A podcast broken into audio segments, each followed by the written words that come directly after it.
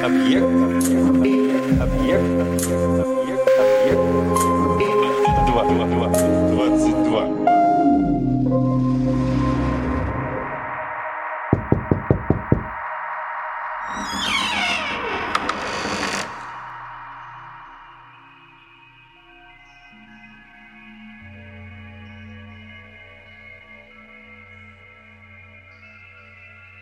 В старину, это лет 300 или 400 тому назад, в Скальгольте, в Исландии, жил старый крестьянин, у которого в голове было так же пусто, как и в кармане. Как-то раз за обедней простофиля услыхал проповедь о благотворительности. Священник говорил «Давайте, братья, давайте, Господь воздаст вам старицию». Эти часто повторяемые слова так запали крестьянину в голову, что сбили ее окончательно с толку. Вернувшись из церкви домой, он сейчас же стал рубить в саду деревья, копать землю, носить бревна и камни, но точно собрался построить себе дворец. «Что ты, бедняк, делаешь?» – спросила его жена. «Не называй меня больше бедняком», – торжественно ответил крестьянин. «Мы жена богаты, или, по крайней мере, будем богаты. Через две недели я отдам корову, нашу единственную кормилицу. Мы тогда ведь с голоду помрем». «Молчи, дура», — заметил муж. «Вот и видно, что ты ни бельмеса не смыслишь из того, что по латыни читает священник. Ведь за одну корову мы получим сотню, как говорит батюшка. Это евангельские слова. Пятьдесят скотин я поставлю вон в ту конюшню, что строю. А другие пятьдесят продам и на вырученные деньги куплю лук, чтобы наши стадо и зиму и лето имело вдоволь корму. Мы будем богаче короля». И не обращая никакого внимания на упреки и просьбы жены, наш дурак стал строить конюшню к великому удивлению всех соседей. Когда конюшня была окончена, крестьянин надел на корову веревку и повел скотину примешенько к попу. Поп в это время беседовал с двумя посторонними людьми, но простак наш не обратил на это ни малейшего внимания, потому что уж слишком торопился сделать подарок и получить за него вознаграждение. Священник, конечно, более всех удивился этому новому способу благотворительности. Он прочел мужику длинную проповедь, в которой доказывал, что Спаситель имел в виду только духовное вознаграждение.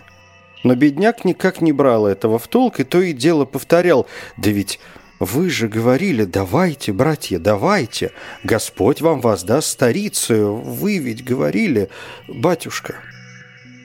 Наконец священнику надоело убеждать Олуха, он возгорелся священным гневом и хлопнул дверью под самым носом крестьянина.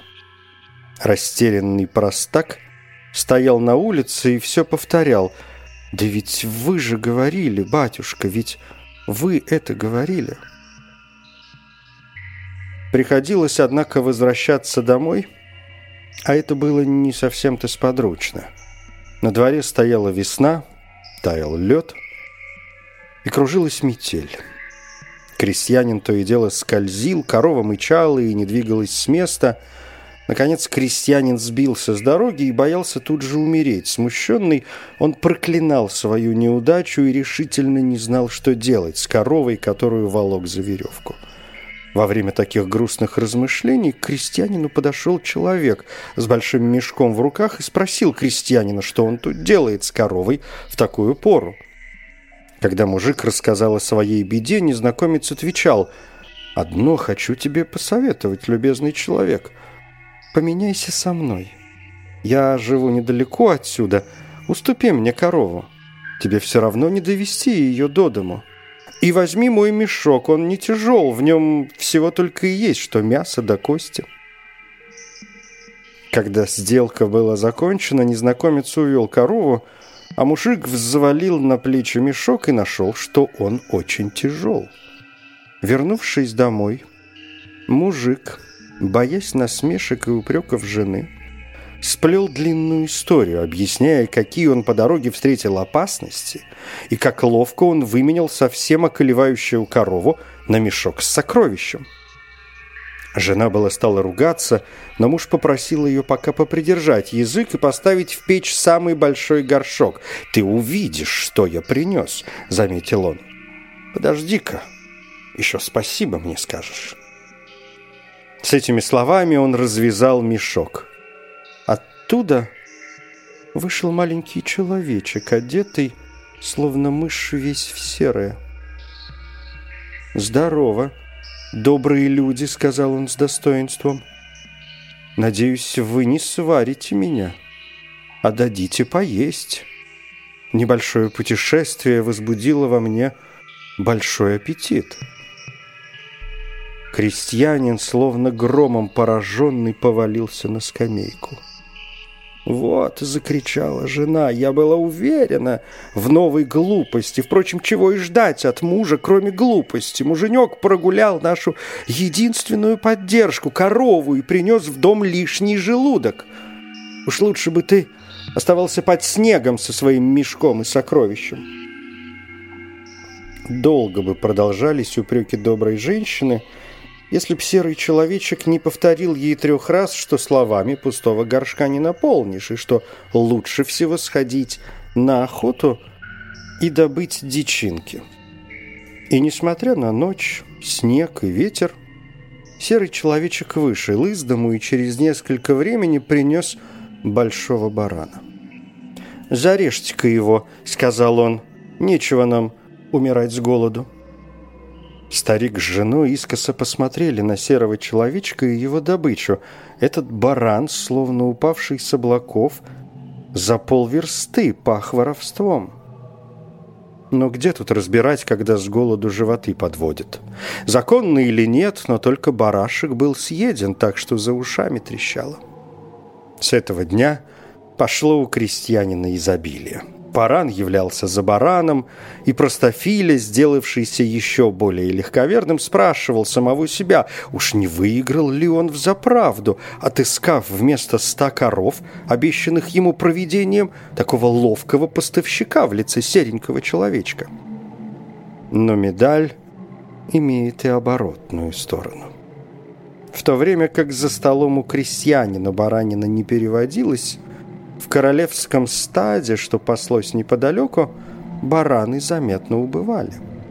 Главный пастух со страхом доложил королю, что с некоторых пор из стада стали пропадать лучшие головы, и что, вероятно, ловкий вор поселился в окрестностях. Немного потребовалось времени, чтобы узнать про серенького человечка, неизвестно откуда, явившегося и поселившегося в избе у крестьянина. Король приказал немедленно позвать незнакомца. Серенький человечек пошел на зов, немало не поморщась, но крестьянин и жена струхнули шибко, вспомнив, что укрывателей и воров ждет одна и та же виселица. Когда серенький человечек явился ко двору, король спросил его, не слыхал ли он, между прочим, что из королевского стада украдено пять больших овец. «Да, Ваше Величество», — отвечал маленький человечек. «Я взял их». «А по какому праву?» — сказал король. «Ваше Величество», — произнес маленький человек, — «я взял их, потому что старик с женой умирали с голоду, тогда как вы утопаете в изобилии и не можете истратить даже десятой части ваших доходов. Я нахожу более справедливым чтобы эти бедняки жили на ваши излишки, чем умирали от нищеты, в то самое время, когда вы не знаете, что делать со своим богатством. Король остолбенел от такой смелости и кинул на маленького человека взгляд, не обещавший ничего хорошего. «Как я погляжу, воровство твой главный талант», — заметил король. Маленький человечек поклонился со скромной гордостью. «Ладно», — продолжал король, — «тебя следовало бы повесить, но я тебя прощу. С условием, чтобы ты завтра, в этот же самый час, увел у пастухов моего черного быка, беречь которого я приказал особенно. «Ваше Величество, вы требуете невозможного. Как я обману такой бдительный надзор?» Если ты этого не сделаешь, ты будешь повешен, заметил король. И, сделав знак рукой, он отпустил вора среди шепота всех придворных, повторявших за королем «Повешен, повешен, повешен». Серый человечек вернулся домой, где его ласково встретили старик со старухой. Он им не сказал ни слова о случившемся и заметил только, что ему нужна веревка и что с рассветом он уйдет из дому. Ему дали старый недоуздок, после чего он пошел спать и спокойно заснул. Едва забрезжил день, серенький человек вышел из дому с веревкой. Он пошел в лес на дорогу, по которой должны были проходить королевские пастухи, и, выбрав самый видный и здоровый дуб, повис на одной из его ветвей. Причем, однако, позаботился, чтобы петля не затянулась. Вскоре подошли королевские пастухи, провожавшие черного быка. «А», — сказал один из пастухов, — «наш вор получил таки свою награду. По крайней мере, этот раз не украл своего недоустка». Прощай, дурак. Не тебе украсть королевского быка. Только что пастухи скрылись из виду, как серый человечек соскочил с дерева, обежал вперед и опять повис на дубе, что стоял у дороги. Королевские пастухи очень удивились. «Что это значит?» — сказал один. «Хорошо ли видят мои глаза?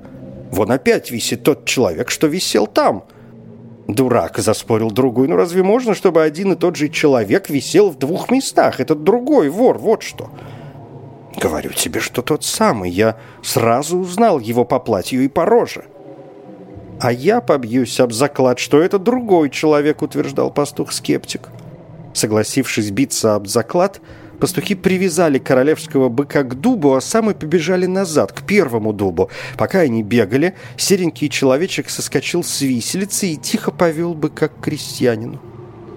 В избе была большая радость. Быка поставили в конюшню, где его держали до тех пор, пока не продали. Когда пастухи вернулись вечером в замок, то лица у них были такие печальные, вид такой растерянный, что король сразу понял – что с ним подшутили. Он послал за серым человеком, который явился с совершенно спокойным сердцем. «Это ты украл моего быка?» – спросил король. «Ваше Величество, я только исполнил ваши приказания», – отвечал серый человек. «Ну хорошо», – заметил король. «Вот тебе десять червонцев выкупа за быка, но если через два дня ты не украдешь из-под меня простынь с кровати, ты будешь повешен. Ваше Величество, это свыше моих сил. Вас так хорошо сторожат, что такому бедняку, как я, даже и к замку подойти не позволят, отвечал серый человек. «Ну, если ты этого не сделаешь, я буду иметь удовольствие видеть тебя повешенным», — заметил король. В назначенный вечер серенький человечек вошел в избу и взял там длинную веревку и корзинку. В эту корзинку он положил только что окатившуюся кошку с котятами и, улучив самое темное время, проскользнул никем не замеченный в замок и взобрался на крышу. Забраться на чердак, искусно пропилить потолки — и забраться через это отверстие к королю в спальню было для серенького человечка делом минуты. Спустившись, он бережно открыл одеяло королевской постели, положил туда кошку с котятами, потом закрыл постель, поднялся по веревке вверх, сел на королевском балдахине и на нем стал ждать, что будет дальше. На дворцовых часах пробило одиннадцать, когда король и королева вошли в спальню. Раздевшись, они оба стали на колени и помолились Богу. Потом король потушил лампу, и королева легла в постель. Вдруг она вскрикнула и бросилась на середину комнаты. «С ума ты сошла!» — сказал король. «Ты хочешь всполошить весь замок?» «Мой друг», — отвечала королева, — «не ложись на эту постель». Я почувствовала что-то горячее, и нога моя коснулась чего-то Мохнатого? Лучше прям скажи. что на нашей кровати черт», — заметил король, смеясь с сожалением. «У всех женщин заячье сердце и птичья голова». После этих слов король храбро, настоящим героем, бросился под одеяло, но в ту же минуту выскочил из-под него и завопил, как сумасшедший, таща за собой кошку, запустившую в королевскую ногу все свои когти. На крик короля к дверям подбежал часовой и постучал три раза алибардой, словно бы спрашивая, не нужна ли его помощь. «Молчать!» — крикнул король, устыдившись своей трусости и не желавший, чтобы видели его страх, так сказать, на месте преступления. Он достал огня, зажег лампу и увидал посреди постели кошку, которая уже улеглась на место и нежно лизала своих котят. «Это черт знает, что такое!» — вскричал король. «Это дерзкое животное не имеет никакого уважения к королю и осмеливается с котятами и нечистотами располагаться на королевском ложе». «Постой, тварь!» Я поступлю с тобой так, как ты заслуживаешь». «Она тебя укусит, быть может, она бешеная», — заметила королева. «Не бойся ничего, мой друг», — сказал добрый король. И с этими словами он поднял нижнюю простыню за кончики, свернул в нее кошку с котятами, потом завернул этот пакет в другую простыню и одеяло и вышвырнул все это за окошко. «Теперь пойдем в твою спальню», — сказал он королеве. «А так как мы отмстили, то заснем спокойно». «Спи, король. Пусть счастливые грезы посетят твой сон. Но в то время, как ты спишь, человек влезает на крышу, привязывает к ней веревку и по веревке спускается на двор». Ощупью находит он одеяло с кошкой, взваливает его к себе на спину, перелезает через забор и бежит без оглядки по снегу. Если верить часовым, то в это же время мимо них пронеслось привидение, и они слышали писк новорожденного ребенка. На другой день король проснулся, собрался с мыслями, и в первый раз в жизни стал думать. Он понял, что вчера над ним потешились, и что виновник этого всего вернее серый человечек. Он сейчас же за ним послал. Маленький человечек явился, имея на плече только что выглаженные простыни. Он встал перед королевой на колени и очень почтительно сказал ей, «Ее Величество знает, что все то, что я сделал, я делал по приказанию короля. Надеюсь, что она великодушно простит меня. «Хорошо», — ответила королева, — «но только вперед этого не делай, а то я со страху умру».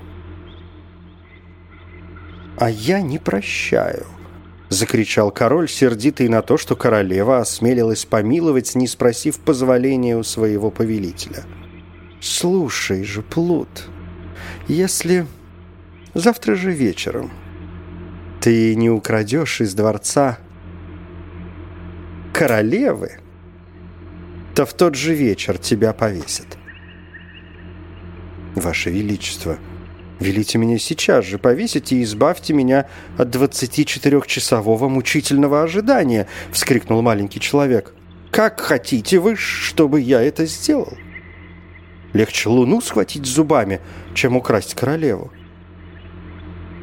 Это твое, а не мое дело», — заметил король. «Ступай, а я между тем велю приготовить виселицу». Маленький человек вышел в отчаяние. Он обхватил обеими руками свою голову и так горько зарыдал, что в чуже разрывалось сердце. Король первый раз в жизни весело смеялся. В сумерки в замок по обыкновению пришел монах с четками в руках и с котомкой за плечами просить подаяние на монастырь. Когда королева вынесла ему милостыню, то святой человек сказал ей, «Государыня, Бог награждает за милосердие. Сегодня я приношу вам эту награду. Завтра, как вы знаете, собираются повесить человека, конечно, очень виновного». «Я ему прощаю от всего сердца и очень бы хотела спасти несчастному жизнь», — сказала королева. «Это невозможно», — отвечал монах. «Но этот человек — большой колдун и может вам перед смертью сделать большой подарок. Он владеет тремя удивительными секретами, и каждый из них стоит королевства. Из этих-то трех секретов один он передает той, которая жалела его. «Какие же это секреты?» — спросила королева. «Владея одним, — сказал монах, — женщина может из мужа сделать все, что ей угодно». «А, это вовсе не удивительный секрет», — заметила, нахмурившись королева. «Со времен Евы этот секрет передается от матери к дочери. Какой же второй секрет?» Другой секрет дает доброту и мудрость. «Хорошо», — рассеянно заметила королева. «А третий?» «А третий», — продолжал монах, — «дает женщине, владеющей им, красоту, которой нет подобной, и способность нравиться до самой смерти». «Отец мой!» Я желаю владеть этим секретом. Ничего нет легче. Стоит только колдуну, пока еще он жив, взять вас за обе руки и дунуть три раза на ваши волосы. «Пусть он придет», — сказала королева. «Отец, сходите за ним». Этого сделать нельзя. Король отдал строжайшие приказания насчет того, чтобы этот человек не вошел в замок. Если он ступит сюда ногой, он сейчас же умрет. Не отымайте у него последних часов жизни. А мне отец-король тоже запретил выходить из дворца до завтрашнего вечера. «Жаль», — сказал монах. «Видно, вам приходится отказаться от бесподобного сокровища. А все ж приятно было бы не состариться» вечно быть молодою, красивую и, главное, любимую. Вы правы, мой отец. Королевское приказание относительно меня – величайшая несправедливость. Если бы я и захотела выйти, часовые не пустят. Не удивляйтесь. Вот как обходится со мной король, когда он капризен. Я самая несчастная из жен – «Вы раздираете мне сердце», — сказал монах. «Какое тиранство! Какое варварство!» «Нет, государыня, вы не должны уступать таким требованиям. Вы обязаны исполнить свои желания». «А средства?» — спросила королева. «Есть одно. Если только вы уважаете свои права. Влезайте-ка в этот мешок, я вас вынесу из замка, рискуя жизнью. И когда через 50 лет вы будете такая же красивая и свежая, как теперь, вы не пожалеете, что не испугались своего тирана. «Хорошо», — сказала королева, — «но нет ли тут какой ловушки?» «Государыня», — сказал святой отец, пожимая плечами и ударив рукой по груди, «насчет этого вам нечего бояться, и это так же верно, как то, что я монах». «Да, наконец, все время, пока этот несчастный будет около вас, я буду подле». «А вы приведете меня обратно во дворец?» «Клянусь». «И с секретом?» — прибавила королева. «С секретом», — сказал монах. «Впрочем, если ваше величество боится, останемтесь. И пусть секрет умрет с тем, кто его нашел, если только колдун не успеет передать его более доверчивой женщине». Вместо ответа королева храбро полезла в мешок. Монах завязал его, взвалил на плечи, и твердыми шагами пошел по двору. На дворе ему попался король, обходивший часовых. «Милостыня, как я вижу, хороша», — заметил король. «Государь», — ответил монах, — Милосердие вашего величества безмерно, и я боюсь, не злоупотребляю ли я им. Не прикажете ли лучше оставить здесь мешок и все, что в нем есть?» «Нет, нет», — сказал король, — «несите, мой отец, несите. Не думаю, чтобы все это стоило многого. Вы не жирно поедите». «Желаю вашему величеству поужинать с таким же аппетитом», — отвечал монах и удалился, прошептав несколько слов, разобрать которые было трудно. Вероятно, он шептал молитвы. Колокол позвонил к ужину. Король вошел в столовую, потирая руки. Он был доволен собою и собирался отмстить серому человечку. Следовательно, было от чего разыграться аппетиту. «А что королева? Еще не сходила?» — спросил он ироническим тоном. «Впрочем, это меня не удивляет. Неаккуратность — женская добродетель». Король уже садился за стол, как вошли три солдата и, опустив алебарды, впустили в столовую серенького человечка — «Ваше Величество», — сказал один из солдат, — «этот негодяй вошел во двор замка, несмотря на королевское запрещение. Мы бы его сейчас же повесили, чтобы не мешать Вашему Величеству ужинать, если бы он не говорил, что имеет послание от королевы, что владеет государственной тайной». «Королева!» — вскрикнул изумленный король. «Где она? Несчастный, что ты с ней сделал?» «Я ее украл», — хладнокровно сказал маленький человек. «Как так?» «Ваше Величество, монах, у которого за спиной был большой мешок, и которому Ваше Величество изволили сказать «уноси все», это мне... Это был ты?» — крикнул король. «Ну тогда значит, и я не безопасен. Когда-нибудь ты возьмешь и меня, и все мое королевство в придачу. Ваше Величество, я попрошу у вас большего. Ты меня пугаешь. Кто ты? Колдун? Или сам дьявол? Нет, Ваше Величество, я просто принц Галарский.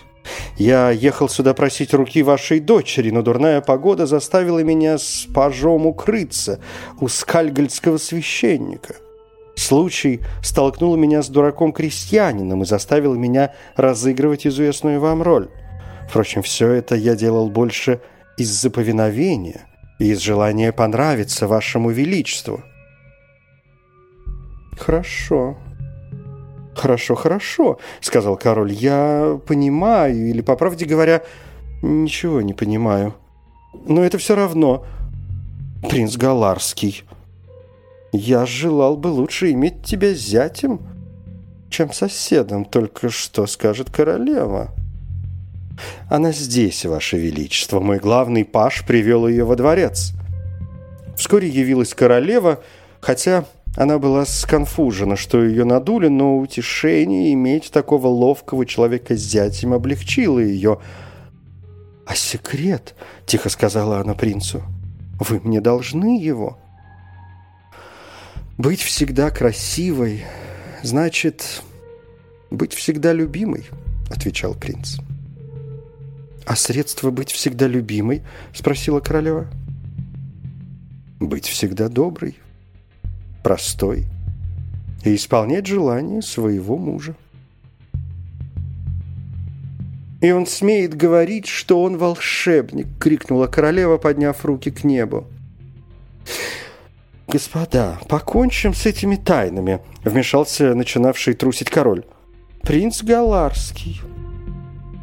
Когда вы сделаетесь нашим зятем, у вас будет больше времени для бесед с тещей. Ужин простынет, садитесь и посвятим весь вечер удовольствием.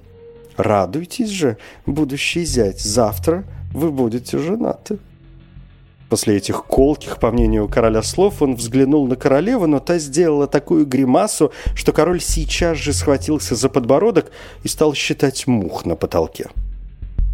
Тут кончаются приключения принца Галарского.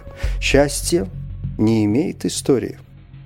Мы только знаем, что он наследовал тестю и был великим королем. Отчасти лгун, отчасти вор, хитрый и храбрый, он имел все добродетели хорошего завоевателя. Он отнял у соседей три тысячи десятин снегу, три раза терял их и снова завоевывал, пожертвовав шестью армиями. Его славное имя находится в летописях Скальгольта и Галара. Отсылаем читателей к этим знаменитым памятникам.